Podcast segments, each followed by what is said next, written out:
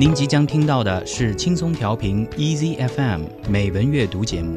获取更多节目信息或收听更多美文阅读内容，请下载轻松调频 Easy FM App，或访问轻松调频网站 crieasyfm.com。欢迎来到轻松调频美文阅读 Moto read 我是主持人沈听，让我们在这里一起听美文学英语。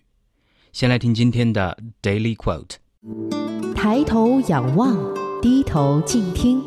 Daily Quote。Let life be beautiful like summer flowers, and death like autumn leaves. Rabindranath Tagore 使生如夏花之绚烂，死如秋叶之静美。泰戈尔。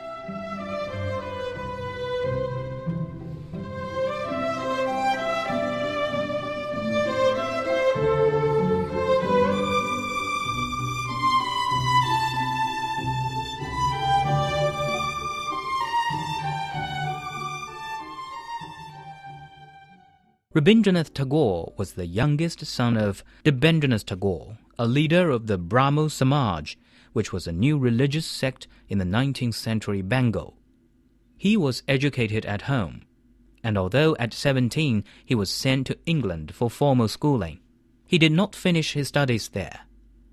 In his mature years, in addition to his many-sided literary activities, he managed the family estates a project which brought him into close touch with common humanity and increased his interest in social reforms.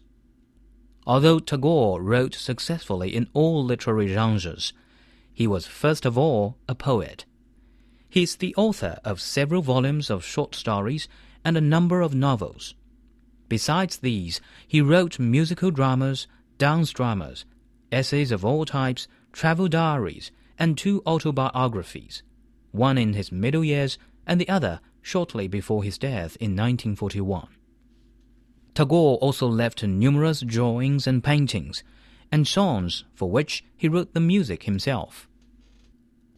拉宾·德拉纳特·泰戈尔，印度着名诗人、文学家、社会活动家、哲学家和印度民族主义者。一八六一年五月七日，泰戈尔出生于印度加尔各答一个富有的贵族家庭。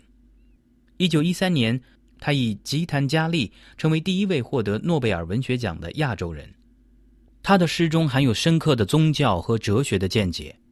泰戈尔的诗在印度享有史诗的地位，代表作有《吉檀迦利》《飞鸟集》《眼中沙》《四个人》《家庭与世界》《园丁集》《新月集》《最后的诗篇》《哥拉》《文明的危机》等。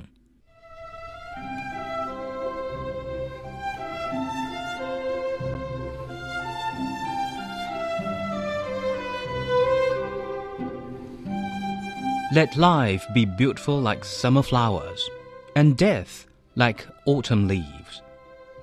Rabindranath Tagore 使生如夏花之绚烂，死如秋叶之静美。泰戈尔。